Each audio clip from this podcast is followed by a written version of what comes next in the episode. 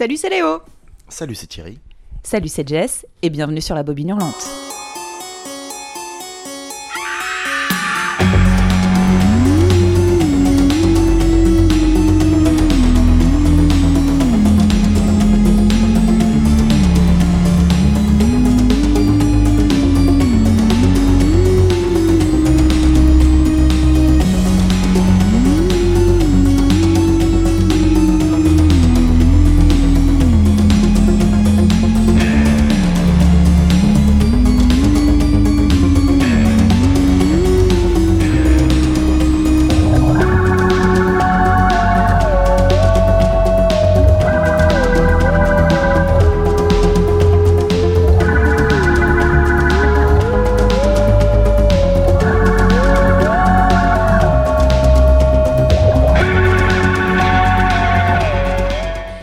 Sur la compagnie La Bobine Hurlante. Vous êtes les grands gagnants du tirage au sort du mois dernier, Histoire de fantômes chinois. À cette occasion, La Bobine Hurlante est heureuse de vous offrir un voyage à travers le monde et les différentes cultures cinématographiques du fantôme. Afin de rendre votre voyage plus agréable, nous vous proposons un petit résumé de l'histoire du fantôme au cinéma.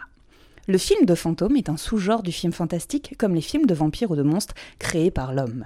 Il est le genre le plus doux des films fantastiques. L'homme y est confronté à ces névroses inconscientes qui le font communiquer avec l'au-delà. À l'origine, ils furent fantômes de comédie chez Buster Keaton en 1921 avec Malek chez les fantômes, puis se déclinèrent en comédie romantique chez David Lean en 1944 avec L'Esprit s'amuse.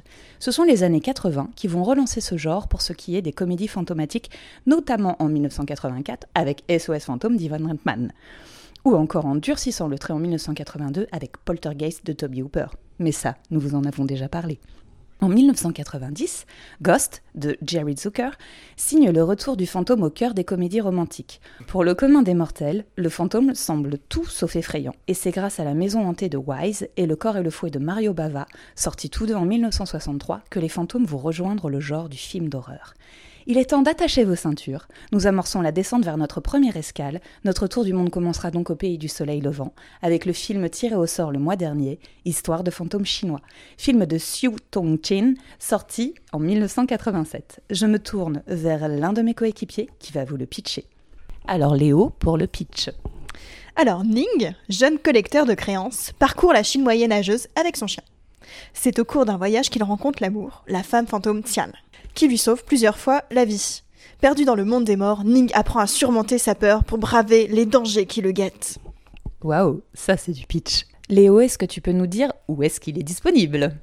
Alors, euh, il a été édité par HK Vidéo en 2008 et euh, une autre édition avec l'intégrale, donc parce qu'il y a plusieurs films de fantômes chinois, en 2008 aussi. Alors, juste pour information, c'est l'adaptation d'une nouvelle aussi, donc de L'étui merveilleux. Et il y avait déjà eu une première adaptation qui s'appelle L'ombre enchanteresse, qui avait été en compétition au Festival de Cannes en 1960. Mais alors moi, j'ai- totalement adhéré au film. Euh, J'adore ce type de cinéma qui me paraît tellement complet et généreux. Euh, donc c'était un plaisir vraiment de bout en bout. Je trouve que c'est un, un film, comme je viens de déjà dire, un film très complet qui est en fait dans la lignée un petit peu des histoires, de certaines histoires shakespeariennes. Le côté, euh, cette espèce d'équilibre parfait entre euh, humour, aventure, romance, euh, qui fait que tu as vraiment l'impression d'être face à un, spectacle total, avec un, un mélange de, aussi de poésie, d'action. J'ai adoré les effets spéciaux qui sont totalement kitsch, mais, mais du coup tellement jouissif. Enfin, c'est, tellement euh, au-delà du, euh, du, comment dire, du numérique euh, grisâtre qu'on a parfois. Là, ça, on voyait les trucs, mais c'est, pas grave. C'est pas grave si c'est pas parfait, si c'est pas bien fait. C'est, jouissif, disons-le. J'ai trouvé que les deux acteurs principaux, donc le couple, avaient une alchimie magnifique. Euh, qu'est-ce que qu'est-ce que je peux rajouter d'autre? Alors si un tout petit truc, une petite fun fact, euh, le réalisateur a également fait un clip, euh, c'est l'Amsterdam de Mylène Farmer. C'est alors il y a une image bleutée très jolie. que- Enfin que dire de plus? Enfin les, les... ouais voilà. Enfin il y a un côté euh, carton pâte. Les, les méchants sont pas du tout crédibles entre guillemets. Enfin c'est on, voit que c'est du faux, mais c'est c'est tellement bien. Je- J'en suis ressortie, mais j'étais de bonne humeur quoi. Bah, je, je- je te rejoins complètement. Euh, moi, j'ai adoré ce côté euh, théâtre chinois, en fait, que j'ai trouvé juste fantastique. Je, trouve le personnage de Ning euh, aussi euh, touchant que catastrophique sur beaucoup de choses, mais il est cette naïveté, cette première scène, voilà, quand il arrive au village, et puis cette, euh, cette espèce de poursuite de, de l'amour du fantôme, de, les épreuves qui arrivent. En fait, ce qui est fou, c'est que si on regarde dans le détail, les choses sont, sont pas particulièrement crédible et pourtant ça fait un tout euh, assez, euh, assez formidable. Ça m'a beaucoup fait penser d'ailleurs à Aozu, qui est fait déjà aussi comme ça, qui est une histoire de maison de fantômes, euh, que j'ai vu moi il y a pas très très longtemps. Et, et c'est pareil, où en fait tout est assez carton-pâte et tout est assez, entre guillemets, décousu. Et pourtant ça fait un ensemble fantastique. Enfin, je sais pas, c'est tout droit sorti d'un conte. Enfin, c'est tout ce que j'adore. Euh, ces histoires de, fantômes, comme, comme, ils sont abordés là, où on sent que c'est très empreint de la culture, du mysticisme aussi euh, qui peut y avoir, euh, qui peut y avoir en Chine et dans les campagnes notamment. Donc du coup, bah moi c'est pareil, c'est validé à 200%. Thierry, je suis pas sûre que tu es validé à 200%, toi. Non. non, mais, euh, mais malgré tout, je vais être bien plus nuancé que ce qu'on imagine, hein, parce que j'étais très énervé euh, au sortir du visionnage, mais, euh, mais je le. je vais pas dire que je le réhabilite, mais j'y réfléchis beaucoup en fait sur ce qui m'a dérangé. Tu veux dire qu'en fait c'est avec le temps peut-être que. Et plus ça va, plus je le contextualise en fait. Et je pense que alors, le cinéma H4 cette période-là, c'est un cinéma qui me résiste encore pas mal. C'est un, un cinéma que je connaissais plus pas par sa dimension fantastique, mais par sa dimension action. Donc tout ce qui est, euh, bah, tu vois, euh, les, films de John Woo, ce genre de choses, où du coup j'adhère pas mal. Alors qu'au final, c'est la même chose, hein, la même façon de filmer, mais retranscrit dans un cadre fantastique. Et les productions de Choyak de cette époque, je peux vous rejoindre sur un truc sur lequel je suis, mais un peu plus d'accord, c'est la générosité de ce cinéma. Je veux dire, euh, quand on me sort aujourd'hui, tu vois, je vais, faire un parallèle un peu, quand on me sort aujourd'hui que, ah là là, regarde John Wick, c'est trop bien parce que euh, on voit bien l'action, c'est bien filmé, puis ils utilisent les décors et tout, je fais, ouais, bah, c'est pas, c'est pas innovant en réalité, ils font ce que le cinéma HK a toujours fait, sauf que, bah, bah maintenant ils le font plus beaucoup quoi. Ce genre de cinéma là, moi je l'avais redécouvert euh, au pif, je crois, avec il y avait la ressortie de The Bride with White Hair de Ronnie Yu. J'avais détesté mais, je sais que j'aime pas parce que c'est un cinéma qui me résiste. C'est un cinéma que j'ai du mal encore à comprendre, à appréhender. Et il est tellement généreux que pour moi, pour l'instant, et c'est pour ça que je dis vraiment pour l'instant, parce que je pense que ça va potentiellement changer avec le temps, je trouve que ça dégueule. En fait. Et euh, ça dégueule de choses. C'est gratuit, c'est gentil, c'est généreux, ça te ça t'en fout plein. Non, pas gratuit, c'est gratuit, c'est pas le bon terme, c'est généreux. C'est généreux, il y a chaque plan a une idée, chaque plan essaye un truc, et le problème c'est que les plans sont courts, c'est très coté, c'est très monté, donc du coup tu commences à peine à, euh, à emmagasiner l'idée et à essayer de la comprendre, qu'il est déjà en train de t'en foutre une autre dans la tête. Et ça, moi, ça m'a perdu, en fait. Et j'ai ressenti la même chose quand j'ai vu, euh, bah, du coup, toujours dans les productions de Choyark, euh, qui étaient sorties 4 ans avant. En 83, j'avais vu Zou, les cavaliers de la montagne magique. Je crois que c'est ça le nom, ou les guerriers de la montagne magique. Je sais plus, enfin, Zou, voilà. Et, euh, et c'est à peu près le même reproche que j'ai lui faire. C'est-à-dire que, ouais, c'est très très généreux. Mais alors si t'es pas euh, habitué à ça, enfin moi j'ai vraiment eu beaucoup de mal à rentrer dedans et j'étais toujours dans attends on est qui, c'est quoi, qu'est-ce qui se passe, qui c'est ça, pourquoi il y a 36 000 nouveaux personnages alors que je sais pas encore qui est le premier? Et c'est le genre de film où je me suis dit il faut que je m'habitue à ce cinéma et que je le revoie. Et je suis quasiment sûr que ça va hum, maturer parce que c'est quand même un cinéma qui m'intrigue beaucoup. Malgré le fait que j'ai pas aimé, j'ai très envie d'en voir d'autres en fait. J'ai très envie de me dire faut faut comprendre, faut assimiler, faut ça. Voilà. Donc du coup, je suis ravi que vous ayez apprécié, hein, mais c'est vrai que moi, sur le, sur le moment, euh, ah, j'ai peiné et j'ai beaucoup râlé. Alors, juste pour préciser, il y a deux suites du même nom qui sont sorties en 1990 et en 1991, et un remake de Tsu Arc euh, en animé qui est sorti en 1997. J'avoue que ça me donne un petit peu envie d'aller jeter un coup d'œil. Je dis surtout par Choyark, vu que c'est lui qui a produit et coécrit en partie le truc et chorégraphié les combats, il y a moyen que ça ait de la gueule. Hein. Pour l'étape suivante, enfilez votre board short, attrapez votre planche de surf et accostez en Australie où nous allons nous arrêter sur l'excellent Mr. Babadook, film réalisé par Jennifer Kant et sorti en 2014. Qui pour le pitch? Le pitch de Mr. Babadook, et non pas Badabook ou Baboubouk. On, on, s'y perd des fois les premières fois, mais ensuite quand on voit c'est clair. Babadook, douk. Depuis la mort brutale de son mari, Amélia lutte pour ramener à la raison son fils de 6 ans, Samuel, devenu complètement incontrôlable et qu'elle n'arrive pas à aimer. Quand un livre de contes intitulé Mister Babadook se retrouve mystérieusement dans leur maison, Samuel est convaincu que le Babadook est la créature qui hante ses cauchemars. Ses visions prennent alors une tournure démesurée, il devient de plus en plus imprévisible et violent. Amélia commence peu à peu à sentir une présence malveillante autour d'elle et réalise que les avertissements de Samuel ne sont peut-être pas que des hallucinations. Mais qu'est-ce que c'est dans le Babadook? C'est quoi le Babadook? Euh, Léo, est-ce que tu peux nous dire où peut-on le trouver? Oula, lui il est facile à trouver, il est disponible sur Canal VOD, Filmo TV et Orange VOD, ainsi que Google Play, YouTube, Apple TV et MyTF1 VOD. Ensuite, au niveau des DVD, donc il y a une édition de 2014 par Whiteside Video.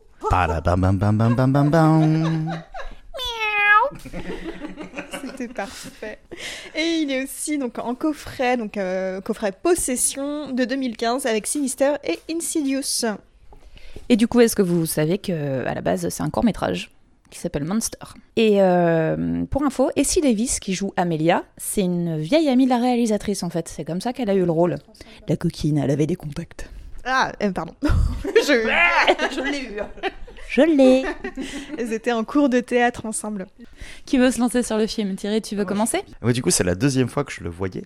Et puis, cet épisode est tombé à point nommé sur ce point-là, puisque je, vu que je voulais voir euh, The Nightingale, son, le second film de Jennifer Kent, enfin, second long de Jennifer Kent, bah, je me suis dit, tiens, je vais revoir Babadook. Et c'est à peu près là qu'on s'est dit, tiens, si on le voyait pour l'épisode. Bon, ça lit dans les pensées ici. Peut-être le fantôme qui a suggéré des idées. Hmm. Mais euh, donc, oui, deuxième fois. La première fois en salle, j'avais été un petit peu plus, euh, pas mitigé, mais euh, je l'avais vu dans le cadre avec des personnes qui avaient moins aimé que moi, donc c'était plus difficile de se mettre dedans.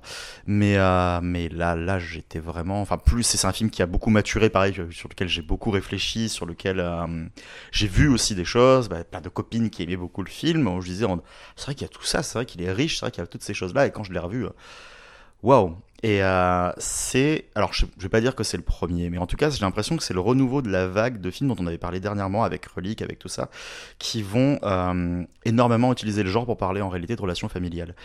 Et, euh, et c'est l'un des films voilà, réexposés sur ce genre de sujet, je trouve, en tout cas, qui le fait mais parfaitement bien quoi. Et c'est euh, impressionnant. Voilà, le film parle de deuil, parle de culpabilité, parle de comment assumer aussi le rôle de maman célibataire, euh, comment assumer voilà un enfant dont on se sent pas proche du tout parce qu'il nous rappelle plein de souvenirs. Ça parle de ça, ça brasse énormément de thématiques et euh, mais tout en ne reniant pas le genre en fait et le côté fantastique en disant qu'il y a tout à fait cette fenêtre qui est là et qu'elle est tout à fait plausible.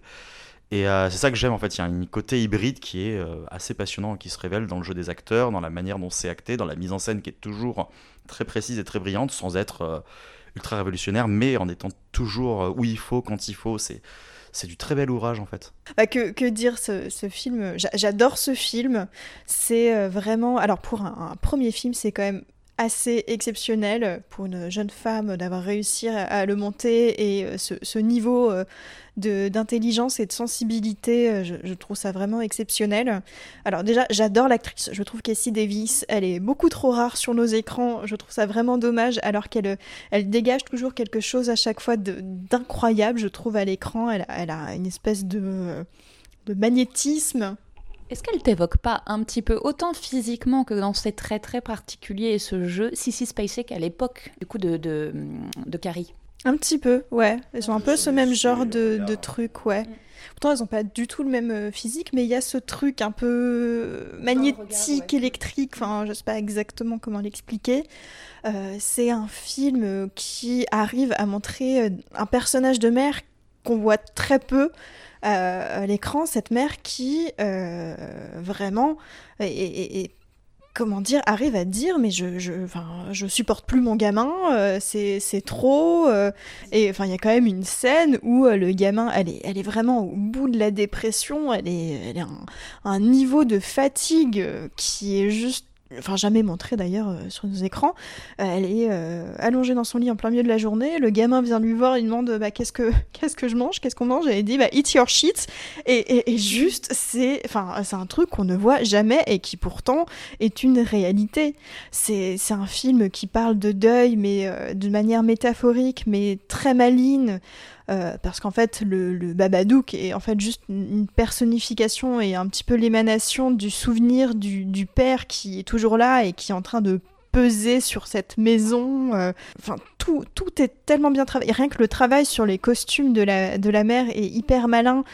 Euh, le, le, gamin aussi est parfaitement bien casté, il est insupportable et du coup on comprend cette, euh, cette fatigue et cette peine qu'elle a euh, pour bah, juste pour survivre et maintenir et la, maison qui se décompose en même temps que son esprit à elle aussi, je trouve ça très malin et, et j'aime bien aussi comment finalement on finit par comprendre ce qu'est la réalité parce que je pense que finalement il n'y a pas tant de doute et que le côté fantastique n'existe pas vraiment dans ce film et par petites touches comment on comprend qu'elle a été euh, dessinatrice pour euh, livre de gamin et que très clairement ça ne peut être que son invention et que et, et ce film est, juste absolument génial à voir absolument. Eh bien pour moi c'est c'est la même chose. Ce film quand je l'ai vu au cinéma à la sortie, ça a été pour moi le, le film de genre de l'année, hein, clairement. D'ailleurs, les amis que j'avais traînés au ciné avec moi n'étaient pas particulièrement fans de films de genre et ont tous adoré.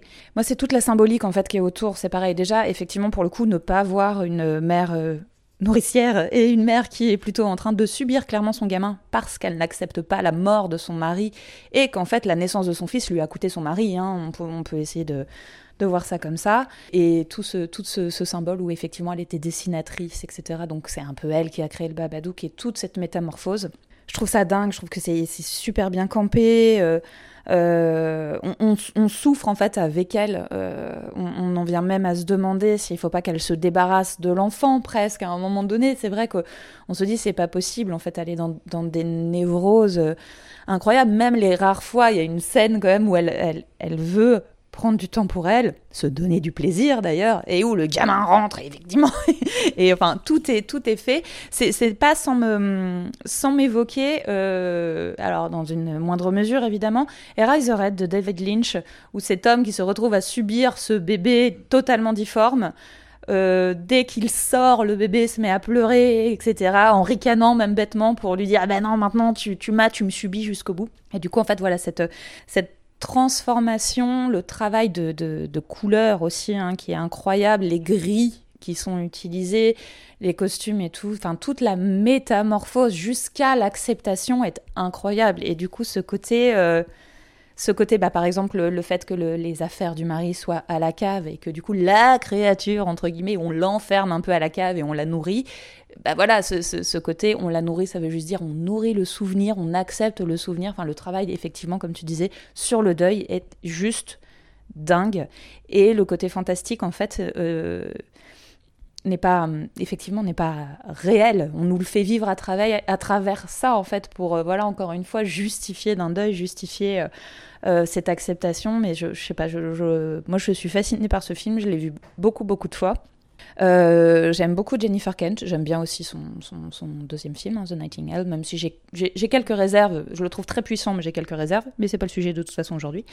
Euh, je précise euh, au passage que à la base, elle s'est inspirée quand même des films d'horreur muets et de l'expressionnisme allemand, et je trouve qu'effectivement ça se ressent beaucoup. Et elle a demandé à l'équipe des décors de s'inspirer des contes de Grimm, et effectivement je trouve qu'il y a quelque chose très proche des contes de Grimm et euh, avec cette dureté en fait. Cette dureté parce que les contes de Grimm c'était quand même pas super rigolo hein, en fin de compte. Et euh, je sais pas je enfin voilà je, je vais encore le dire j'adore ce film et c'est à voir absolument. Juste revenir sur la fin, et je trouve qu'il y en a de plus en plus de ces, films d'horreur qui décident non pas d'avoir une fin un petit peu manichéenne ou soit euh, t'es vaincu ou tu vains le mal, euh, où là vraiment on essaye d'apprivoiser le mal, un petit peu comme ce qu'on retrouve dans Relique que tu citais, euh, et je trouve ça beaucoup plus fort et beaucoup plus sensible et bien plus intéressant que un peu tous ces films US euh, où la fin est toujours trop charcutée, on va dire. Donc, et, en plus de ça, beaucoup plus réaliste, parce qu'effectivement, dans certains cas, bah, ça ressemble beaucoup plus à la vraie vie de devoir accepter et continuer malgré tout, quoi. C'est ça, c'est ce que je veux dire, c'est que, enfin, alors il y, a sûrement des contre-exemples de toute façon, effectivement, dans des films qui vont choisir une fin qui sera pas euh, juste, on va dire, peut-être par rapport au sujet. Mais là, vu le sujet, ouais, effectivement, ça m'étonne pas parce qu'on est, quand même en plein dans comprendre sa névrose et avancer. Donc en soi, bah, ça me semble logique parce que c'est bien fait. Peut-être qu'elle aurait pu faire un autre choix qui n'aurait pas convenu. Mais c'est vrai que oui, ça me semble assez logique de voir que bah, ça passe par le comprendre son mal, d'où il vient, l'accepter et se dire qu'à partir de maintenant, ça fait partie de soi et qu'il faut, euh, qu'il faut vivre avec. Mais en tout cas, oui, euh, pour avoir fait ce choix-là, bah, merci euh, Jennifer Kent et c'est très intelligent d'avoir écrit ça. Quoi. Prochain arrêt, l'Inde. Prochain arrêt, l'Inde. 5 minutes d'arrêt. Non, là, là je, je, leur dis parce que vraiment, quoi, niveau taxe carbone, on déconne. Hein. Prochain arrêt, l'Inde. Arrivé à quai pour découvrir Duvida, réalisé par Manny Cole, est sorti en 1973. C'est l'adaptation de l'histoire du même nom écrite par Vijayadan Teta. Inspiré d'un conte populaire du Tajastan, Duvida est l'histoire du fils d'un marchand qui revient chez lui avec sa nouvelle épouse, avant d'être renvoyé s'occuper du commerce familial. Un fantôme tombe amoureux de la jeune femme, prenant l'apparence de son mari absent et vit avec elle. Celle-ci met au monde un enfant. Alors, Léo, comme d'habitude, la question devient récurrente. Où peut-on trouver ce film? Ça va être vite vu. Nulle part. Il faut se débrouiller autrement. Non, euh, on n'a pas en France euh, de possibilité de le voir de manière légale, euh, sauf. J'ai même pas regardé s'il y avait des, des, des exports ou des imports. Enfin bref. euh, Non, je pense pas. Enfin, c'est vraiment un film très particulier. Alors, il y a une édition DVD qui date d'il y a un petit moment et qui est totalement introuvable, que j'avais essayé de trouver pour, euh, pour l'occasion. Mais là, pour le coup, euh, j'ai pas la fortune pour le trouver et je pense qu'il n'y a pas grand monde pour le revendre. Quoi. Ah oui, non, c'est vraiment un film très rare. En fait, euh, j'ai- été euh, à la fois euh, à la fois perturbée par, par évidemment quelque chose qu'on n'a pas du tout l'habitude de voir chez nous, clairement. Mais en même temps, j'ai été très intriguée parce que c'est une espèce de roman photo, en fait, hein, qui est faite un peu avec les moyens du bord et qui est entièrement redoublé à la voix. Alors ça, il y a une explication, c'est que c'était du matériel amateur en 16 mm et que en fait la caméra ne pouvait pas enregistrer l'image et le son en même temps. D'où le fait que le film soit entièrement doublé derrière. Ça, euh, ok. Mais euh, je trouve qu'il y a quand même quelque chose d'assez euh, figuratif, assez, euh, assez métaphysique en même temps. Et du coup, en fait, je trouve ça plutôt, euh, plutôt intéressant et très romantique. Bizarrement, je le trouve excessivement romantique. Et euh, ça, ça- en fait, quelque part, ça ne m'étonne pas de, de ce cinéma aussi, euh, puisqu'on n'est pas forcément là pour montrer des horreurs, mais bien encore une fois dans ce fantôme romantique. On est pile poil hein, en plus dans, la période. Bah, c'est marrant à découvrir, quoi. Je sais pas si je le reverrai, mais c'est rigolo à découvrir. J'ai pas grand chose de plus à en dire, moi perso. Euh, c'est assez marrant que tu aies lu le pitch parce que du coup je vais vous faire un aveu. Moi ce que j'ai fait après avoir vu le film c'est d'aller lire un pitch. Parce qu'en fait pendant- je me suis totalement laissé porter par les images et je me suis pas posé la question de ce que ça racontait. Je, je me suis... C'est même pas... J'avais pas compris. Ah bah, j'ai autant pas compris que j'ai même pas essayé de comprendre. J'ai fait oh c'est joli. je me suis laissé porter par le côté bah, comme tu dis c'est un roman photo c'est clairement ça. C'est vraiment des enchaînements de plans très fixes, très composés qui vont juste voilà jouer sur la fresque, jouer sur ça. Moi j'avais l'impression de, euh, de faire une expo dans un musée en fait et, d'appuyer sur mon petit bouton avec le casque qui me mettait les dialogues. je veux dire et du coup j'étais là je disais oh c'est joli. J'étais en mode et vraiment je me disais toutes les trois secondes je m'en fous de ce que ça raconte c'est joli. Et à la fin, je fais, bon, maintenant, je vais dire ce quoi ça parle. Ah, ça parle de ça, c'est cool. Voilà. Du coup, euh, c'est vrai qu'au-delà d'un objet esthétique, je pourrais difficilement en parler, même, tu vois, de la manière, parce que c'est vrai que ça, ça joue très peu sur un côté mise en scène. La caméra ne raconte pas grand-chose. Elle, pas... Après, c'est un parti pris hein, de faire ça comme ça. Elle observe énormément, c'est ça. Mais, euh, mais vraiment, oui, t'as l'impression que c'est comment illustrer un conte, en fait. Et euh, on ouvre la caméra et on prend chaque page. Et, euh, et au final, on met des gens dedans, on leur dit bouge dans la page, mais pas trop. Voilà, tu vois, c'est ça. Et, euh, et, euh, et voilà, et, euh, mais le ressenti est très agréable. C'est fou de se dire que tu vois, tu, tu es extérieur au truc malgré tout, tu, tu te rends pas trop compte de ce que ça te raconte sur le moment, mais tu arrives à te plonger dedans, dans une ambiance où tu as vraiment l'impression de te dire je suis face à une nouvelle culture. quoi. Et je pense que de tout ce qu'on a vu, c'était le plus dépaysant à mes yeux, en tout cas. C'est sûr, vraiment, je me suis senti le plus. Peut-être le plus extérieur quand même dans, dans tout, quoi, tu vois, mais de manière agréable. Et pourtant, Ouais, non, c'est vrai, je, je- je- je viens de penser, je viens de penser à ce qui arrive et je peux dire pourtant aussi, je crois. J'avais zappé ce qu'il y avait derrière. On aimerait tous zapper ce qui va arriver derrière. tous. Que, que dire? Non, mais euh, vous avez très bien décrit, euh, décrit le film. Euh, juste peut-être pour recontextualiser un peu, euh, c'est un réalisateur qui fait partie d'un mouvement dont l'idée était de se mettre à la marge euh, des films habituellement Bollywood. Donc il voulait vraiment euh, pas de chant, pas de danse et euh, finalement quelque chose de plus contemplatif que euh, des histoires trop calibrées Bollywood. Et ça se ressent. Vraiment, j'ai ressenti comme vous l'impression d'être face, bon, à un, un roman photo, effectivement, mais aussi un petit peu face à un espèce de conte qui est mis en image, un espèce de poème qui est... euh, qui, ouais, qui a pas une forme narrative simple, mais qui se laisse regarder, dans lequel tu te laisses happer trempé tendrement dedans. C'était très sympa à, regarder. J'ai bien aimé la petite morale du film qui veut que ben il faut penser aux gens avant de penser au travail. Hein. Le pauvre mari qui était parti faire de l'argent et qui se retrouve sans femme, bah tant pis pour lui. Hein. Il avait qu'à penser à sa femme au début, c'est tout. Voilà. Euh, non, parce qu'enfin, au, début du film, il est quand même montré comme étant un petit peu égoïste. Et, euh, Mais c'était très sympathique. J'étais vraiment contente de le découvrir. Peut-être que je regarderai d'autres films de ce réalisateur. Ça m'a quand même un peu intriguée. Après, je pense pas que je regarderai deux fois euh, un film comme ça quand même, parce qu'il faut, faut se mettre dans les, dans les conditions. Après, moi, je pense que je l'ai plutôt bien regardé dans le sens que j'ai regardé de nuit, toute seule, dans le noir, tout ça. Donc j'étais bien dans cette espèce de d'onirisme et de moi, je te rejoins aussi. J'étais quand même en mode cocon aussi en le regardant. Donc, du coup, ça allait. Même si j'étais perturbée par une petite bestiole euh, euh, qui s'appelle Cher et Tendre et qui passait régulièrement en ricanant bêtement en voyant l'écran. Mais bon, ça, c'est un autre problème. Les accents et ton Cher et Tendre, ça fait deux. Hein, oui, il y a des choses comme ça, il faut pas. Enfin bref, euh, pour, pour, un, pour info, un petit peu aussi, hein, pour qu'on en sache un peu plus, ça a été financé par un ami de Manicole, l'artiste Akbar Padamse, euh, et c'est d'ailleurs sa sœur, euh, qui avait 16 ans à l'époque, qui joue donc The Bride, donc qui joue la, femme, qui était, elle, historienne en art dans la vraie vie et qui n'est jamais réapparue dans aucun autre film. Et donc, euh, le petit plus, c'est que ce film a encouragé à reproduire le Hollywood Styles and Forms avec moins de budget aux USA, mais au final, il n'y a que Josephine Decker et Terence Nance qui ont repris cette manière de faire. Voilà, c'est, du coup, le film a quand même lancer, raviver quelque chose aussi derrière. C'est pas anodin non plus, je pense, d'avoir de, de, ce film dans une filmo pour compléter un peu une filmo, tout ça et tout derrière. Bon, là, ça va être la partie chaude. Je vous interdis de vous foutre de ma gueule.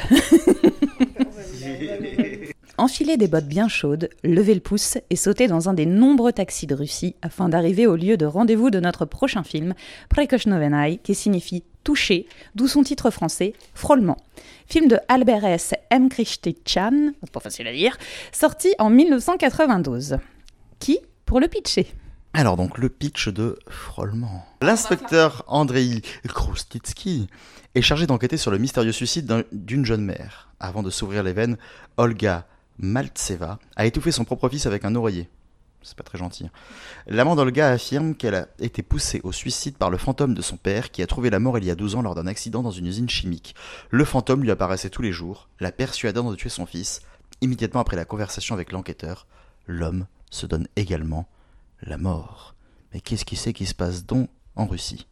Alors, Léo, où est-ce qu'on peut trouver ce film, s'il te plaît? Tu crois vraiment qu'on peut le trouver quelque part, ce film-là Non. Oui, sur YouTube. Voilà, c'est ça, exactement. Il a aucune édition française, euh, on le trouve sur aucune plateforme, et euh, on a bien galéré à trouver une version sur YouTube en mauvaise qualité avec des sous-titres assez approximatifs. Très approximatifs les sous-titres, euh, une fois sur deux, pas forcément bien calés, mais bon, c'était rigolo. Exactement, donc une petite rareté, mais je pense qu'on sait pourquoi elle est rare. Pardon. Alors oui, on sait pourquoi nous peut-être ici, sauf qu'il faut savoir que dans la catégorie horreur, ce film a quand même un statut culte en Russie. Ah Ouais, ouais, c'est un film culte qui a un budget vraiment mini et peu de FX, mais il a vraiment un statut culte, ce qui personnellement m'a pas mal euh, étonné. Peut-être qu'ils font pas beaucoup de films de genre non plus, j'avoue ne pas assez bien connaître euh, euh, le cinéma russe de genre, à part, à part, enfin en tout cas de fantômes, puisque nous on cherchait quand même voilà, des films de fantômes. Donc, donc voilà, film culte russe. Qui embraye là-dessus? russe, c'est vite dit en fait. Parce que, alors moi j'ai bien aimé le film, hein. j'ai passé un bon moment, mais le problème c'est que la raison pour laquelle j'ai bien apprécié, c'est parce qu'il était. Parce que tu buvais de la vodka en même temps. Oui, mais ça, quelle que soit la nationalité, ça change rien. Il faut savoir pour ceux qui l'ignoraient que vous savez ces espèces de casques avec des, des, gourdes sur les côtés? Thierry, on a eu en permanence avec de la vodka. Ah, et avec les résultats des PMU de 1990 aussi. Bah bien sûr, euh, l'almanach quoi. Perrier Sport de l'autre côté, tu vois, je veux dire, tout quoi. Je cherche encore d'autres références de bof, mais j'en ai pas tant que ça. euh, oui, non, la, raison pour laquelle donc, je l'apprécie, c'est pas qu'il est plutôt facile à suivre. Et, euh, et, la raison pour laquelle il est très facile à suivre, c'est parce que c'est un putain de film américain, en fait. Dans la narration, dans la façon dont c'est fait, dans... Et euh, en soi, même si j'ai pas déprécié le moment, j'ai passé un bon pas, j'étais plutôt content à la sortie du film quand j'y réfléchis avec le recul, je me dis c'est quand même le, le rare film où j'ai pas eu l'impression de voir du cinéma russe, alors qu'à chaque fois on a quand même eu des films qui étaient très marqués par euh, l'endroit d'où ils viennent, tu vois. À part à la limite peut-être Babadook, mais en même temps le cinéma australien c'est toujours assez approché des carcans anglo-saxons, ce qui est logique. Mais du coup, ouais, j'étais là en mode, euh, bah moi je voulais voir un film russe, je voulais voir un film qui me dépayse, je voulais voir un, je voulais, pas voir un Tarkovsky, tu vois, je voulais pas voir un Eisenstein, mais euh, pour citer des gens connus. Mais en tout cas, je me suis dit, je vais voir un truc qui vient d'un autre pays où je vais euh, être perdu, où je vais découvrir des nouveaux codes. Et c'était vraiment pas le cas. Et du coup, bah, je pense que ce qui fait la force pour un public occidental comme nous, qui est habitué à voir ça euh, et qui du coup va se prendre facilement dans le film, fait aussi sa faiblesse parce que le film manque pas mal de personnalité en fait. Et c'est un film de fantôme très classique, très facile à suivre, très bah, qui n'innove pas. Donc c'est vrai que son statut culte, euh, bah, comme tu le dis, il se il s'illustre sûrement par la par le peu de cinéma de genre là-bas. Une fois de plus, on s'avance, je sais pas vraiment, hein, mais euh, c'est possible, j'espère. Moi, je te rejoins un petit peu là-dessus, sur le manque de dépaysement, parce qu'en fait, euh, le film en soi m'a ni plus ni déplu. C'est juste que j'ai eu l'impression de voir énormément de morceaux d'autres films très US, effectivement, qu'on a déjà vus et qui, sont mêlés là-dedans. J'ai senti aussi un petit peu de, de, Dick Maas, euh, du coup, le, réalisateur euh, hollandais que, perso j'adore. Enfin voilà, c'est une sorte de melting pot de plein de choses déjà vues. C'est pas très empreint de la culture euh, russe, même dans les décors, même dans tout, voilà. Pour l'anecdote qui m'a fait beaucoup rire par contre dans le film, c'est le saut du haut de la montagne de cette espèce de mannequin de chiffon dégueulasse où j'avoue j'ai eu mon plus gros fou rire. Mais bon, c'est pas grave. Tout ce qui est autour de la montagne, hein, l'espèce de baston qu'ils font en bas là, qui est... ça, ça, alors, je dis américain, mais ça n'a pas l'efficacité américaine dans le montage d'action pour le coup. Je c'est assez regardable là. Tout à coup, les mecs, euh, tu sais pas pourquoi le héros qui est une espèce de comptable, il te sort un flingue. Veux, mais, mais, mais qu'est-ce qui t'arrive Je veux dire, dès là, t'as l'impression, il faut, attends, il faut qu'il s'en sorte. Merde, c'est vrai, mais le mec est trop fort et on a déjà filmé la scène. On fait quoi? Mais lui un flingue. Mais c'est ça, il y a plein de choses déconvenues qui arrivent un peu comme ça, comme un cheveu sur la soupe. Et notamment, effectivement, cette scène dans la montagne où moi je me suis dit, euh, je regarde toujours le même film. J'ai même eu vraiment vrai ça peur. change de ton, ça change de ton tout à coup. Hein. C'est, euh, ça débarque de nulle part, quoi. Ouais, c'est très, très, très étonnant. Et toi, Léo, du coup? Oh, J'aurais pas grand chose à dire. hein. Je l'ai trouvé euh, très convenu, très chiant, très déjà vu. euh, L'image est dégueulasse. Il y, a- deux scènes qui m'ont bien plu parce qu'elles étaient un peu cheloues. Genre, il y a la scène du, cimetière euh, avec la tête qui apparaît euh, totalement improbable. Bon, ça bon, ça m'a bien fait marrer, mais euh, non, euh, franchement, pas. Sans grand intérêt. Sans grand intérêt. Dis la scène du cimetière, ça me faisait penser à Troll 2 quand t'as le grand-père qui débarque n'importe quand pour conseiller le petit-fils et que le petit-fils a peur à chaque fois. que veux-tu, fantôme? Que veux-tu, fantôme? Pour- Pourquoi tu fais ça? Et il faut quand même se dire qu'un film qui te fait penser à Troll 2, en général, c'est pas bon signe. Mais bon. Ce qui, ce qui m'a frustré un petit peu malgré tout, tu vois, malgré l'appréciation du film, c'est que je trouve qu'il fait beaucoup de promesses en fait. Parce que toute la, le premier quart laisse beaucoup de questions en suspens et tu penses que ça va partir dans un truc vraiment très fantomatique et tout ça, pour au final, ouais, être juste sur un film enquête assez classique et un film d'action pas terrible. Et c'est dommage parce qu'au début, moi j'étais là, oh, putain, waouh, tout ce que ça pose, ouh, on va on va partir dans des trucs là, ça va, ah bah oui, oh, c'est sympa. Vous voici de nouveau à bord du vol, la bobine hurlante. Vous êtes à mi-parcours. Nous venons d'atterrir en Afrique. La température extérieure est de 24 degrés. Il est temps pour The Ghost and the Tout. Heure locale. Tu y vas? Allez, je veux bien. Alors Léo, vas-y, pitch ce, ce magnifique film. Je me dévoue pour pitcher le chef-d'œuvre de cet épisode. Attention. Alors, The Ghost and the Tout. La turbulente Isla, dont la vie est remplie d'alcool et de bagarres, acquiert soudain le don de voir des fantômes, dont celui de Mike, j'imagine, récemment décédé. Ok. Pas plus. D'accord. Pas de problème. Où est-ce qu'on peut le trouver? C'est vrai qu'on peut le trouver celui-là, Ce chef-d'œuvre est disponible sur Netflix. Non, par contre, si autant le film est assez imbuvable à regarder pour euh, un public euh, français, en tout cas, euh, autant le fait que ce type de film soit sur Netflix, je trouve ça assez intéressant à analyser, étudier. Et il faut quand même préciser que ça a été, du coup, au Niger, un énorme succès au box-office. 30 millions de recettes en une semaine, cinquième film nigérien le plus rentable en 2018 et 17e au classement global. C'est quand même pas rien, quoi. Bon, c'est un film d'Hollywood. Et c'est vrai que là, pour le coup, c'est très loin de, de- de notre, de notre culture cinématographique. Mais euh, voilà, c'est pas non plus n'importe quoi, en fait, comme film euh, pour, euh, pour, euh, pour, euh, pour ses origines. Qui avait déjà vu parmi vous un film euh, Nollywood alors moi j'en ai pas vu, j'ai un petit peu étudié ça quand j'étais en, master euh, il y a quelques années euh, à Londres. Donc on a juste vu des extraits, donc je savais à peu près à quoi m'attendre et c'est quand même un phénomène qui est, intéressant à étudier. Il y a un article hyper intéressant sur le webzine Maze, euh, sur les films d'Hollywood et un petit peu sur du coup la limite entre films d'Hollywood et nanar et pourquoi nous, avec notre regard occidental, on a un peu envie d'appeler ça des nanars alors que finalement c'est juste qu'on n'a pas forcément les codes. Et aussi, du coup, assez intéressant de voir euh, comment ces films finissent quand même par avoir une espèce de rayonnement international par un principe un peu de diaspora. Donc euh, je vous invite à aller lire ça, parce que même si les films sont assez imbuvables, disons-le, c'est un phénomène à étudier, quoi. Oui, moi j'avoue, je, conçois complètement l'idée de, effectivement, de me pencher un peu sur, euh, les films Hollywood, mais là j'avoue que moi j'ai atteint mes limites. Enfin, c'est quelque chose euh, que, qui m'a été euh, insupportable, même en essayant de prendre, de prendre le, pied de, bah, de, la pluriculture et de la découverte. J'ai vraiment là, pour le coup, j'ai pas réussi moi. Je n'ai pas grand chose à en dire.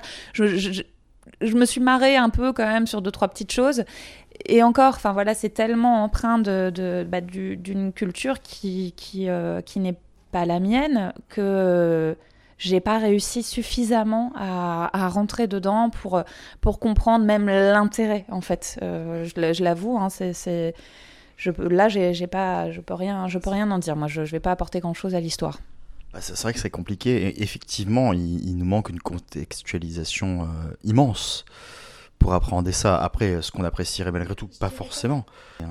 Je dirais pas une contextualisation, il manque une culture. C'est juste qu'on n'a pas le type de culture. Parce que la contextualisation, on peut l'avoir. C'est juste que du coup, on pourra pas l'appréhender, quoi. Ce que, j'entends par contextualisation, c'est dire tu vas vraiment connaître. Euh, plus en, plus en exergue tous les codes qui sont inhérents à tout ça et en voir plusieurs, essayer de comprendre comment est-ce qu'ils pensent leur cinéma. Parce que j'ai pas l'impression que ce soit tant considéré comme une comédie là-bas. Alors que bah, nous, nous, on a beaucoup rigolé, quoi. Je veux dire, c'est pas forcément bon signe. ah ouais? C'est considéré comme une comédie D'accord. Ah, moi, moi j'ai ri, mais plus par moquerie et c'est pas bien. Je veux dire, moi, je, me foutais de la gueule du film, quoi, alors que je me dis, eux, peut-être qu'ils rigolent avec le film, tu vois. Et c'est vrai qu'il y, y, a des trucs, t'es là, tu te dis, enfin, on enfin, je, je veux pas, je veux plus rentrer dans le cliché pour me moquer outre mesure et c'est pas bien, tu vois.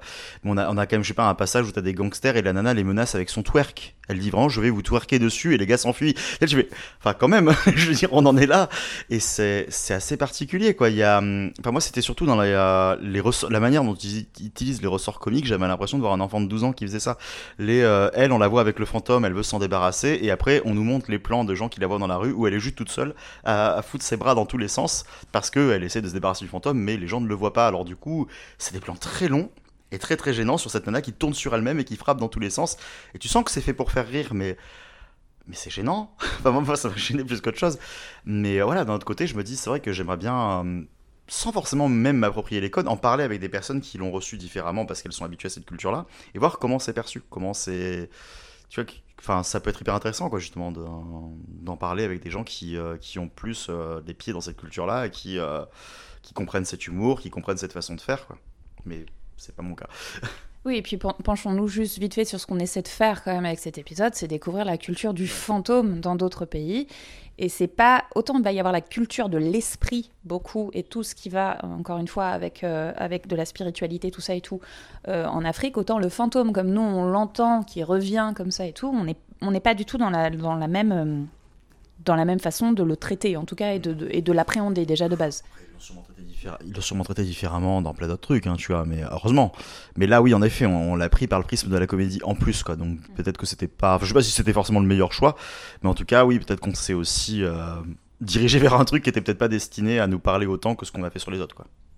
Oui, pour revenir un petit peu sur le, choix de film, on a un petit peu galéré à trouver des films africains qui parlent de fantômes et qui ne soient pas euh, coproduits par euh, un pays européen. Comment dire bah, Si pour revenir vers la comédie, parce que quand même le, fantôme, comme tu expliquais dans ton petit pitch et dont on reparle un des films américains dont on parlera bientôt, euh, ça a commencé par euh, la comédie finalement, avant d'être euh, un travail sur l'esprit. Donc c'était un moyen de jouer avec les effets spéciaux. Donc là, pour revenir petit peu, parce que c'est vrai que le pitch euh, aide pas à comprendre ce qu'est le film. C'est euh, ils ont très peu de moyens, donc en termes d'image, c'est limite euh, filmé avec un téléphone, quoi. On va dire, ce qui n'empêche que ça peut être très bien fait. Sauf que là, on sent que c'était pas l'idée, c'était pas de faire des plans travaillés et que c'est un peu comme si le copain du coin filmait ce qui se passe dans la rue. pour le fantôme, c'est un peu le délire Ghost Whisperer où en fait une personne le voit mais les autres ne voient pas. Euh, et euh, pour revenir, c'est surtout très très bruyant. C'est des gens qui parlent très très fort. Euh, enfin, les, personnages parlent très très fort. ils parlent tous en même temps. et du coup, c'est vrai que c'est pas quelque chose qui est évident à suivre. Et vite, ça donne mal au crâne. On va, va pas se mentir. Ouais, moi qui suis hypersensible, j'ai très mal vécu le, film pour le côté bourbis sans cesse. En fait, ça m'a énormément dérangé, donc je te rejoins complètement là-dessus. Nouvelle escale, nouveau climat. Rangez vos maillots et votre crème solaire et enfilez vos doudounes. Nous voici arrivés quelque part en Pologne à la découverte du film The Voyage As, le manuscrit trouvé à Saragosse, film adapté du roman presque du même nom de Jan Potocki. Je pitch, c'est parti. Euh, d'ailleurs, qui est peut-être le film euh, préféré, euh, enfin mon film préféré de la sélection, qui est quand même un film incroyable. Alors, au début du 19e siècle en Espagne, pendant les guerres napoléoniennes, un soldat et un officier découvrent un vieux manuscrit qui curieusement relate l'histoire d'Alphonse von Borden, capitaine de la garde wallonne, wallonne et grand-père de l'officier. Alors, à partir de là, on va avoir un espèce de récit en poupée russe où euh, chaque personnage trouvera euh, le, récit d'un autre personnage et tout sera lié et tout sera fera un espèce de gloubi-boulga de euh, d'histoire dans l'histoire avec à chaque fois un mélange de rêves, un mélange de fantastique et un mélange de récits et c'est un énorme hommage au fait de raconter une histoire et c'est juste une petite perfection. Et Léo, est-ce que tu peux nous dire où on peut le trouver? Tout à fait. Alors, euh, le film a été édité par Malavida Film, alors en 2004, puis en 2014. Alors, c'est vrai que euh, moi, le film, quand je l'ai vu la, première fois, parce que du coup, je l'ai regardé deux fois, j'ai pas su l'apprécier parce que je venais de, d'enchaîner Duvida et The Ghost and the Tout et du coup j'étais un petit peu pas partie pour trois heures euh, et quelques de films et j'étais pas voilà j'étais pas du tout dans, dans le mood. Et euh, c'est vrai que Léo, on en avait discuté un petit peu et tu m'avais dit que, que tu avais adoré tout ça et tout. Je me suis dit, mince, euh, il va falloir, pour, euh, en préparant l'épisode, que je le revoie pour, pour voir aussi ce qu'il y a derrière. Et effectivement, c'est là où j'ai été carrément touchée par cet effet poupée russe d'histoire qui s'imbrique dans les histoires, dans les histoires, dans les histoires. J'ai trouvé qu'en plus, c'était bien shooté et c'est empreint d'une époque que j'adore. Donc du coup, cette espèce de presque de, voyage initiatique et de distorsion du réel. Euh, je, trouve ça, je trouve ça assez incroyable, ce récit qui semble se nourrir de lui-même comme ça. C'est, assez magnifique. Voilà. donc, euh, donc, en fait, euh, à la revoyure, j'ai beaucoup, beaucoup, beaucoup aimé. Voilà.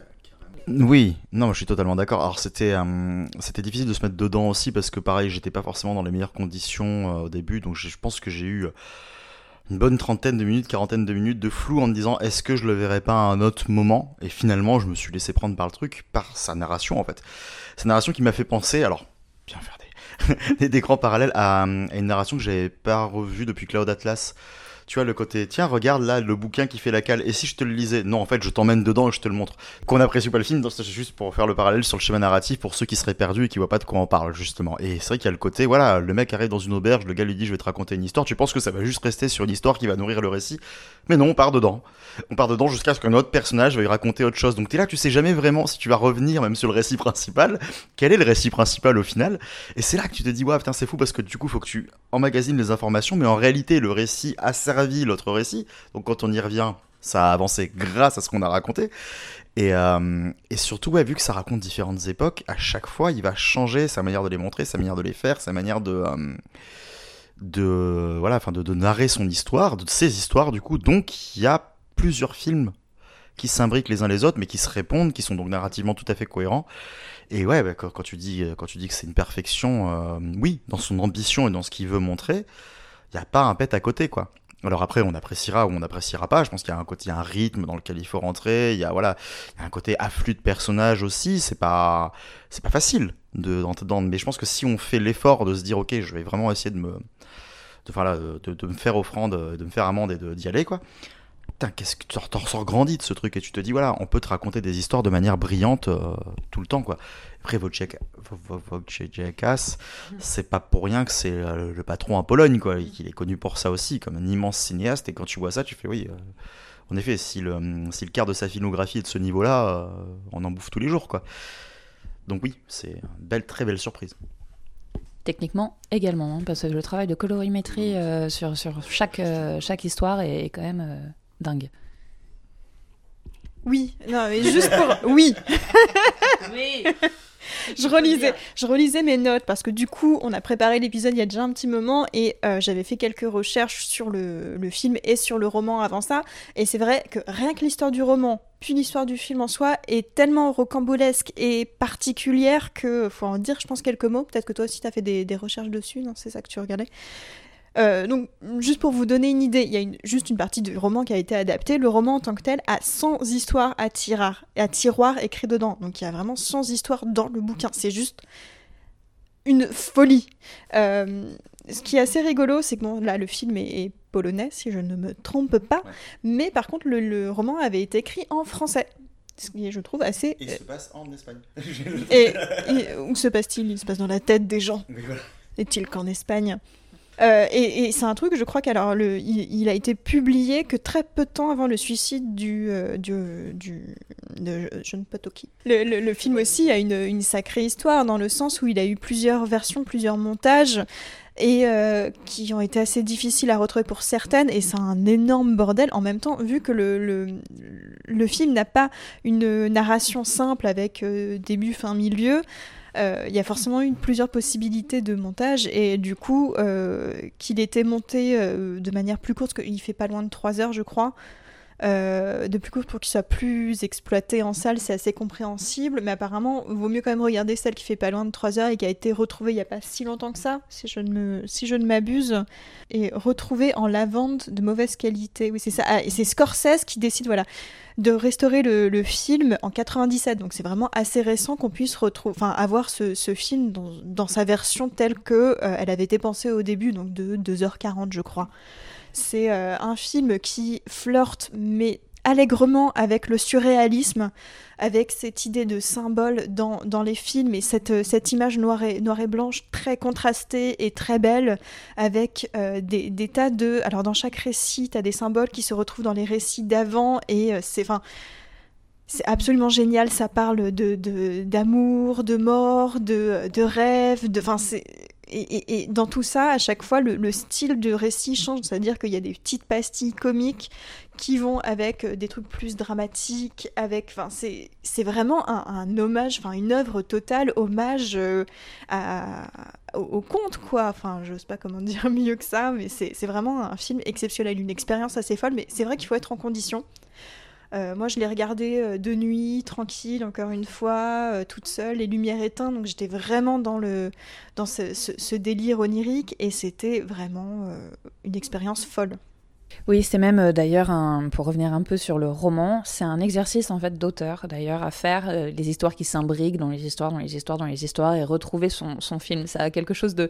Nous, on pourrait le transposer, je pense, avec Thierry, à la musique euh, prog, qui fait que tu sais pas pourquoi tu pars d'une ligne et tu pars carrément en, voilà, en onirisme, en défilé, en tout ce que tu veux et tu retombes sur tes pieds, quoi, façon Dream Theater à l'époque, quoi. C'est marrant que tu dis ça parce qu'au moment où tu étais en train de me dire ça, j'étais, j'étais perdu dans ma pensée en regardant ton bras et en regardant les, les, paroles de The Spirit Carries On de Dream Theater, justement. c'est vrai que ça fait très proc dans l'idée. Ouais, moi, tu vois, je pensais à Metropolis Part 1. enfin bref. Euh, est-ce qu'on a, on a quelque chose à, rajouter sur, euh, sur le film? Un grand merci à, Tonton Martin euh, d'avoir voulu restaurer le film. Et, c'est pas la première fois hein, qu'on se trompe sur un espèce de truc super bien, tu vois, qui est remasterisé au Cinoche ou quoi que ce soit, que tu vois, suite à l'initiative de Martin Scorsese, le film a été restauré, tu fais, ah le cochon. Oui, parce que Scorsese, euh, Eastwood, tout ça et tout, font tout en fait. on crée toute une association pour restaurer en fait les vieilles péloches qui risquent de disparaître parce que chaque année, à cause de l'époque, de la mauvaise conservation, il y a des pellicules en fait qui disparaissent et plein de chefs-d'œuvre du cinéma qui du coup, bah pareil, hein, euh, tombent dans l'oubli quoi. Merci à eux pour ça et merci à leur culture immense parce que du coup en plus ils connaissent ces films et ils savent lesquels ils veulent absolument restaurer avant que ce soit trop tard quoi. Donc c'est toujours un plaisir. Bah, bah, bah, bah, merci Martine. Alors Martine à la plage ou Martine à la plage, Martine en Pologne. Mar- Martine à Saragosse Profitez de ces 16 heures de vol pour vous reposer et vous remettre de vos émotions. Nous prenons la direction de l'Amérique latine, d'une maison précisément située à la fin des temps, la Casa del Fin de los Tiempos d'Alejandro Hidalgo au Venezuela en 2013. Alors, euh, ce film nous raconte l'histoire d'une mère de famille qui est prise de mystérieuses hallucinations. Elle vit avec ses fils et son mari dans une vieille maison, mais la mort mystérieuse des siens va la conduire en prison. Après avoir purgé sa peine plusieurs années plus tard, elle revient sur les lieux pour comprendre ce qu'il s'est passé. Une chose est sûre, rien n'est normal. Léo, où peut-on trouver ce film? Un peu partout aussi d'ailleurs, je crois. Oui, oui, il est assez disponible ce film-là. Donc il est disponible sur Shadows, sur Orange et sur Canal VOD. Et vous pouvez également l'avoir en DVD, euh, donc par une édition euh, de Zillow de 2016. Alors, avant qu'on parle un petit peu du film, donc pour info, il a été tourné à Caracas, et c'est le film de genre le plus rentable de tous les temps au Venezuela. Et en plus de ça, ça a été le plus regardé au monde parce qu'il a été diffusé dans 33 pays, ce qui n'est quand même pas rien. Et en fait, euh, Newland Cinema avait acquis les droits en 2016 pour faire une adaptation US, et jusqu'alors, on a échappé à ça, et je dis merci, très franchement. Euh, moi, j'ai vraiment apprécié le film. Alors, euh, je conçois qu'il a, il a, il a des maladresses, des défauts, mais j'étais plutôt charmée par l'ensemble. Il a une photographie qui est très sensible, avec des, contrastes assez légers. Il y a une différence à chaque fois entre la rue qui est très lumineuse, très jaune, et l'intérieur qui est beaucoup plus, enfin, beaucoup plus grisé, on va dire. Euh, J'ai beaucoup beaucoup aimé euh, l'actrice qui joue la mère, euh, qui est, qui, qui a quelque chose, je sais pas, qui m'a beaucoup touchée. Euh, j'ai bien aimé la manière dont euh, l'histoire retombe un peu sur ses pattes, parce que vraiment une histoire de re- temporelle qui est intéressante, enfin de d'action qui qui T, qui ont des répercussions sur un temps plus tardif. Euh, ça fonctionnait plutôt bien. Sans, sans dire que c'est un film réellement exceptionnel, c'est il se regarde vraiment plutôt bien et euh, ouais, non, c'est une jolie manière euh, d'envisager euh, la figure du fantôme aussi quelque part, parce qu'il n'y a pas vraiment tout à fait des fantômes, mais, mais on le sait pas euh, au début du film, on va dire. Bon, c'est un joli film. Ouais, moi je, moi je dirais que c'est un joli téléfilm en fait. C'est un petit peu ce qui m'a. Je trouve que dans, la- dans, dans le formalisme du truc, ça faisait très. euh, ça faisait très, tu sais, pelliculas para dormir en fait.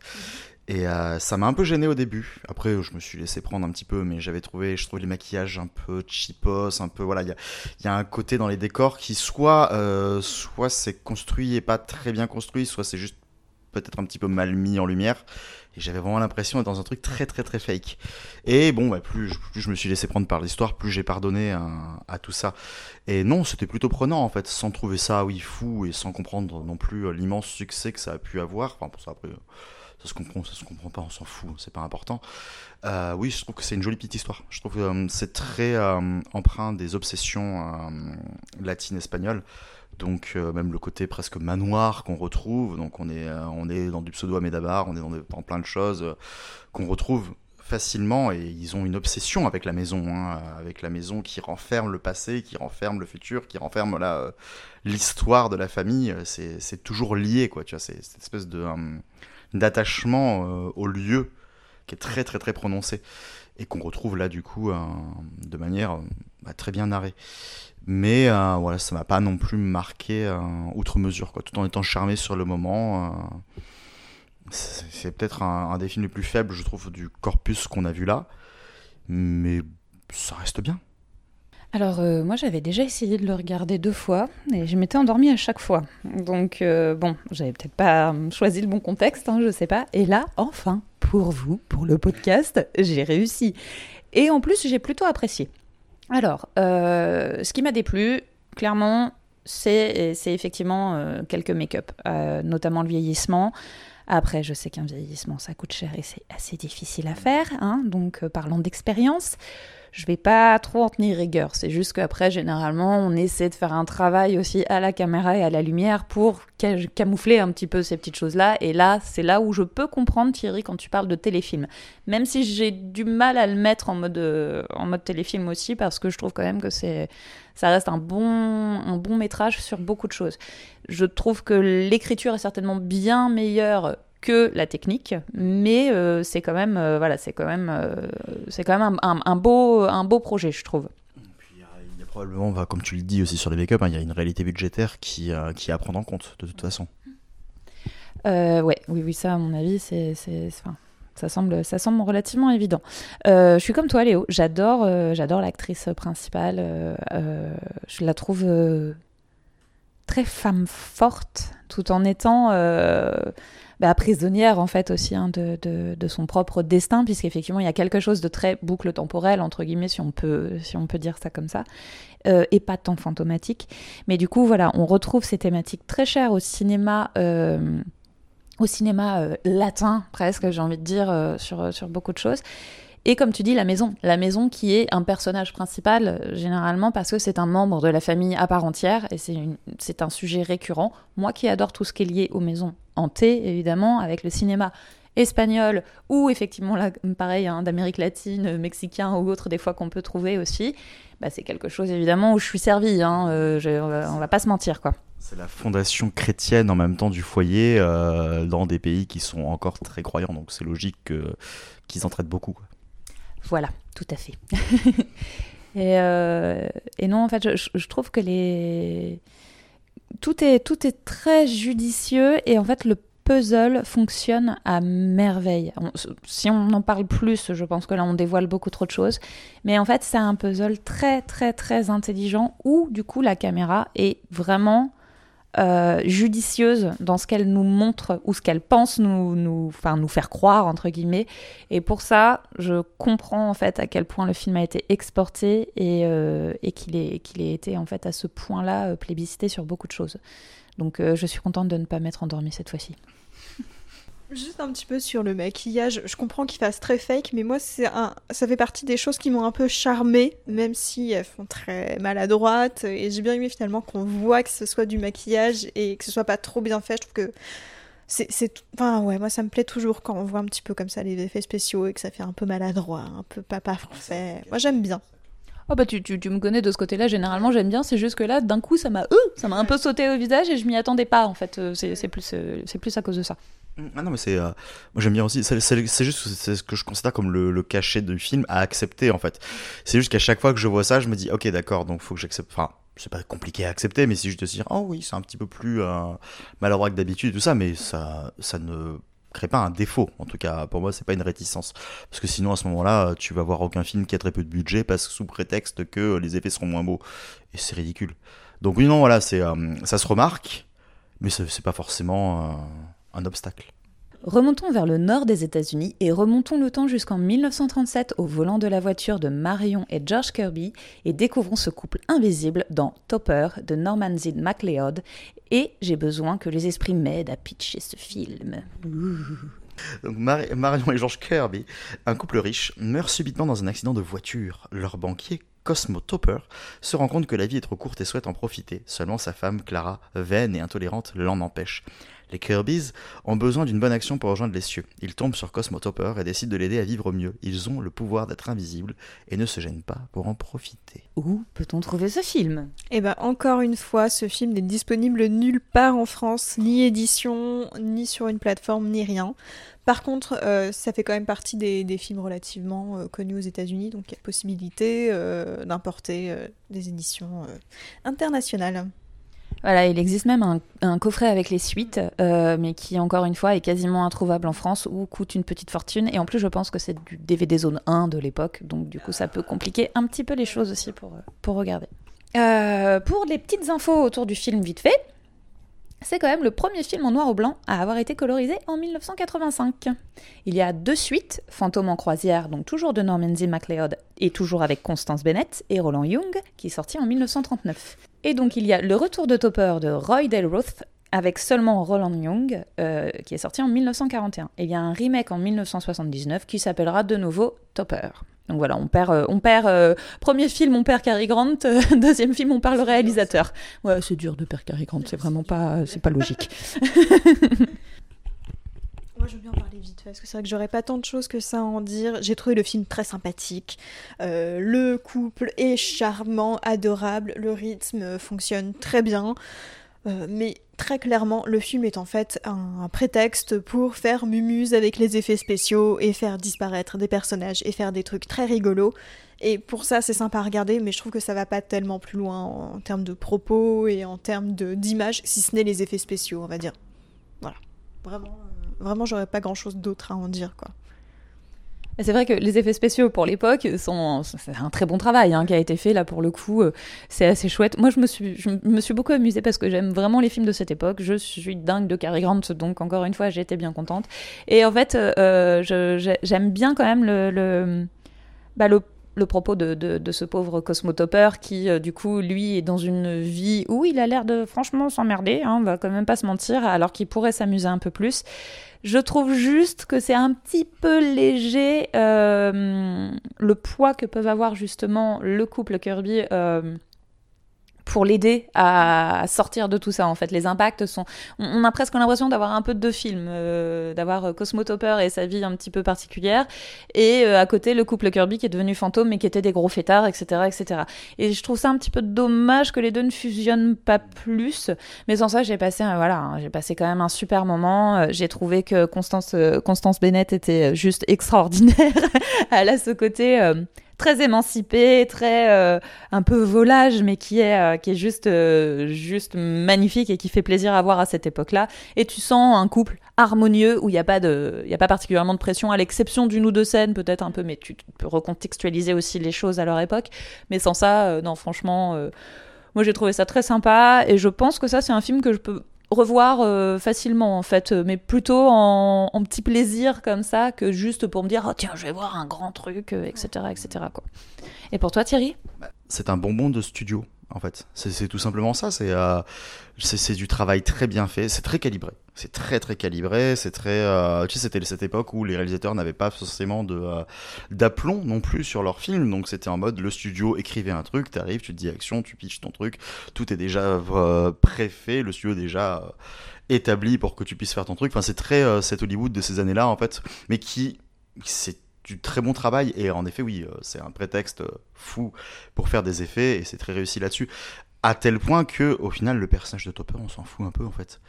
Et c'est peut-être ça le souci aussi c'est parce qu'on nous le vend comme le personnage principal mais tout ce qu'on a envie de voir c'est le couple qui fait des facéties quoi. Et euh, c'est peut-être du coup là qu'il manque un équilibre c'est ce que vous disiez de toute façon. Et mais par contre voilà moi je me suis totalement laissé porter quoi. C'était c'était tellement agréable c'est fun c'est cynique c'est tout le temps cynique. Et euh, il y a cette espèce d'humour qui marche bien. C'est voilà, on se fout de la gueule un petit peu. Euh, non. Enfin, d'ailleurs, au niveau des studios, je suis pas sûre. Je pense que ça fait partie de ces films qui étaient un petit peu plus libres que dans les studios. Oui, bah quand même. Euh, tu vois, l'espèce de couple fêtard, machin, tout ça.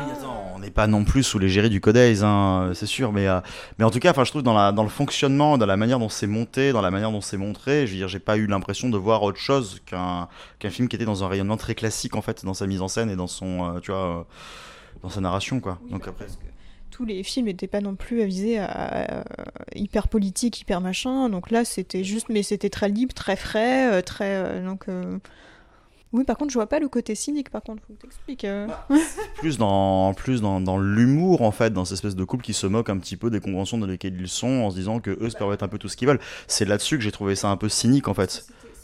Après, c'est bien ensuite, en même temps, avec Buster Keaton et compagnie. Enfin, ça suit bien une. Même si c'est dix ans plus tard, en gros, ça suit plutôt bien en fait ce qui se faisait déjà sur le fantôme et le côté comédie euh, de l'époque, je sais pas. Plus dans le dialogue que j'ai, enfin, j'ai trouvé que l'écriture était un petit peu plus euh, moqueuse. Dans le dialogue. Ouais. Ah oui, c'est moqueur.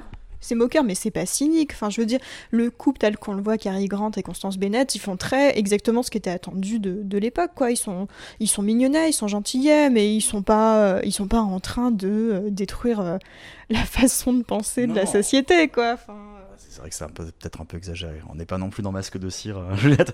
voilà. Pour c'était une, écrit... pour une écriture qui justement osait faire des choses. Mais euh, moi, je sais pas, je comme trouvé que c'était, je trouvais que ça se moquait un petit peu et euh, peut-être gentiment, mais en tout cas, ça me faisait plaisir de voir quelque chose, voilà, qui se moque gentiment de tout ça, quoi.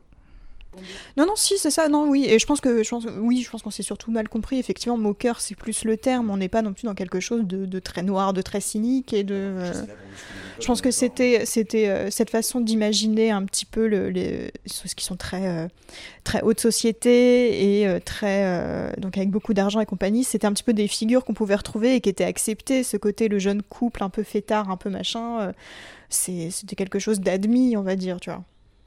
Moi, j'aime bien en tout cas le, côté euh, fantôme de haute société. Euh. je trouve ça. Je, pense que euh, avec peut-être quelques voilà quelques fioritures de plus, etc., etc., on aurait pu beaucoup plus s'en moquer plutôt que de s'arrêter juste sur Cosmotopper, sur lequel en fait on s'arrête même pas vraiment en fait quelque part. Mais mais ouais. Peut-être dans les suites, hein, du coup, vu que visiblement il est toujours là, le pauvre. Ah bah fantôme en croisière, là où je sais pas quoi. Ça, ça... ça va vraiment devenir un film d'horreur où le pauvre mec il essaie de vivre sa vie, mais il y a toujours les deux fantômes qui sont là pour le faire chier. Oui, et puis au bout d'un moment, ça devient Topper Harley dans Hot Shot. Voilà, bref. c'est vrai que du coup, là, le, pour le coup, le, titre français est plus proche de la réalité dans le sens où c'est pas Topper. C'est pas. Ah, 1, 2, 3, c'est pas Topper, c'est le couple invisible. ouais.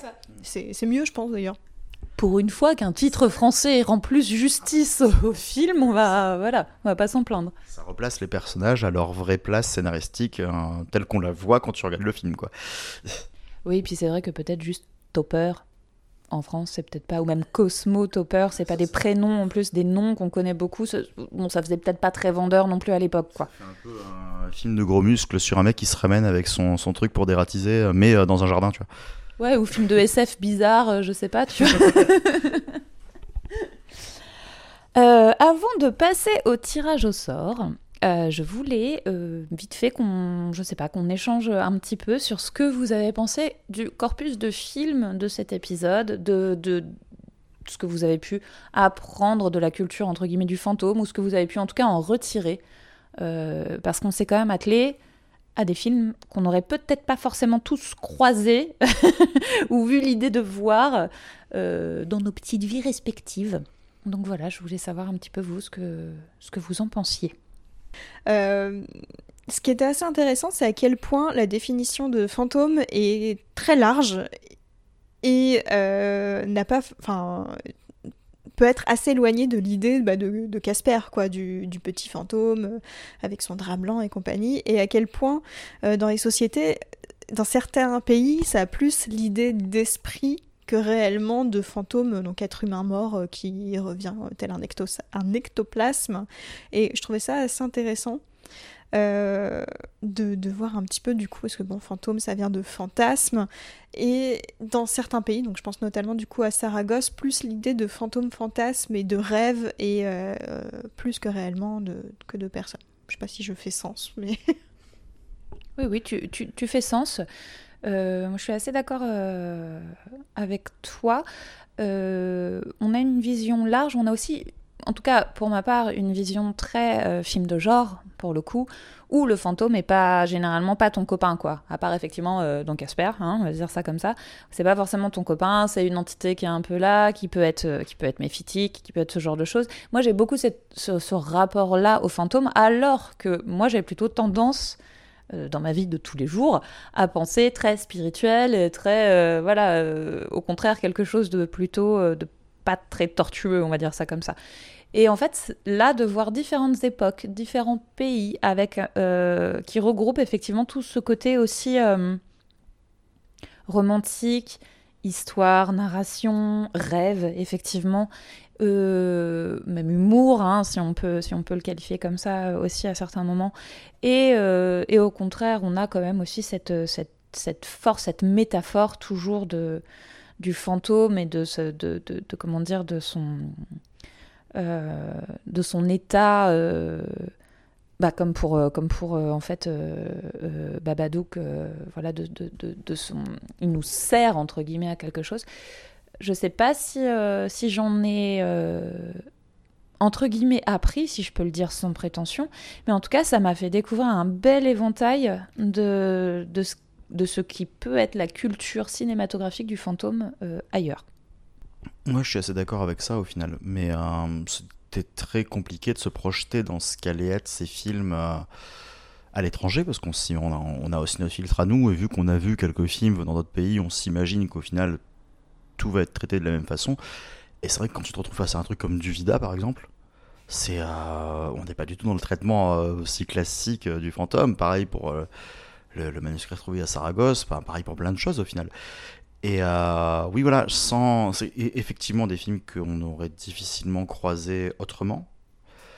Rien ne dit qu'on s'y serait pas intéressé à un moment, mais en tout cas, sans faire de recherche précise sur le sujet, en voulant vraiment fouiller, c'est pas un film que tu trouves tous les quatre matins, puisque de toute façon, déjà, la plupart sont introuvables. Donc, c'est euh... ouais, c'est hyper intéressant. Je sais pas si ça va me donner envie, moi perso, de, fouiller plus outre mesure sur, euh, sur certains qui m'ont moins happé, mais, euh, mais c'est un enrichissement en tout cas. Et ça, c'est plutôt une bonne chose. De toute façon, on dira toujours ça de tous les films qu'on voit, hein, mais euh, là, c'était un corpus exigeant. C'était un corpus exigeant qui nous a pas toujours mis à l'aise. Euh, qu'on a beaucoup appréhendé, même après l'avoir vu. Hein, mais d'un autre côté, quand on y réfléchit maintenant et après en avoir parlé, ben, on se rend compte que bah, c'était plus intéressant qu'autre chose. Quoi, et bah, je suis content d'avoir fait ça. Alors, on va passer au tirage au sort. Félindra tête de tigre.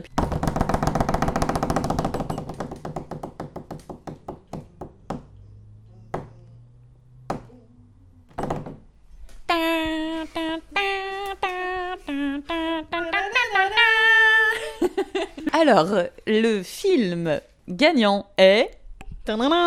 La grenouille attaque Scotland Yard. Nous espérons que ce grand voyage à travers le monde des fantômes vous ait plu. Nous vous remercions d'avoir choisi la compagnie La Bobine Hurlante. Toute l'équipe se joint à moi pour vous souhaiter une journée mortelle et une nuit pleine de cauchemars. À bientôt sur La Bobine Hurlante. bisous, bisous. oh, putain, le jet lag.